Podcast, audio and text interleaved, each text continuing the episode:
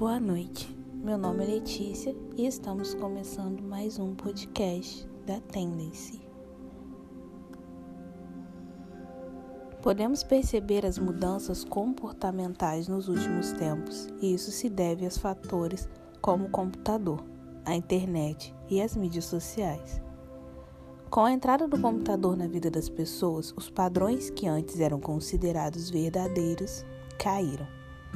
Nos tempos antigos, os valores eram voltados para a família, círculo social local, igreja, quermesse e festas em família. Quem ditava as ordens eram os pais e os filhos obedeciam. Os professores eram respeitados e tidos como autoridade nas escolas e comunidades. Eles eram os detentores do saber. Com o computador, as informações chegam a todos facilmente e assim o conhecimento, antes restrito e fechado, às vezes tido como tabu, se tornou de fácil acesso, levando o professor a perder o pedestal de ser o transmissor do conhecimento. Com a globalização e a entrada do celular e internet, tudo se modificou. As pessoas passaram a ter acesso direto aos meios de comunicação e às mídias sociais.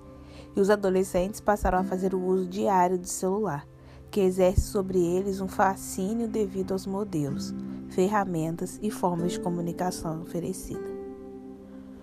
Com as conexões, pessoas que antes eram retraídas e tímidas passaram a se mostrar como forma de interação. E com uma demanda maior, a mídia social ganhou espaço e começou a ditar a moda, padrões de beleza, estética, comportamento e linguagem. Com isso, aumentou o consumo de produtos estéticos, procedimentos cirúrgicos e a propaganda ganhou força, atuando sobre o modo de pensar das pessoas.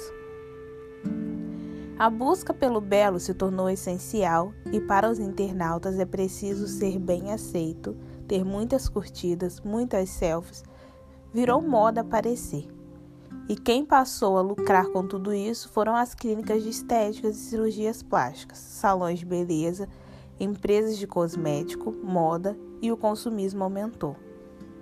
Com essa busca por valores midiáticos, a classe artística e as pessoas comuns passaram a enxergar para conseguir ingressar no mundo da fama e ganhar muitas curtidas como é o caso da Sheila Hersh, que foi considerada a mulher com os maiores seios do mundo, mas teve que retirá-los devido a uma infecção bacteriana, fruto de muito silicone.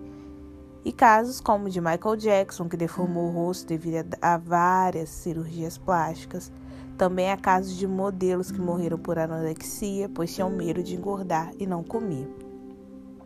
Essa busca desenfreada em prol da beleza e de vaidade já matou muitos e o consumismo e o querer de ser aceito pela sociedade, pelos padrões estéticos que a mídia impõe, cresceram. Mas é preciso refletir e valorizar os atributos próprios, gostar de si mesmo, se conhecer e lembrar que o corpo humano é frágil e que substâncias estranhas e muitos procedimentos acabam por levar a pessoa à morte. É importante se amar e viver a vida sem grandes inquietações pois tudo passa e o que fica são os valores adquiridos.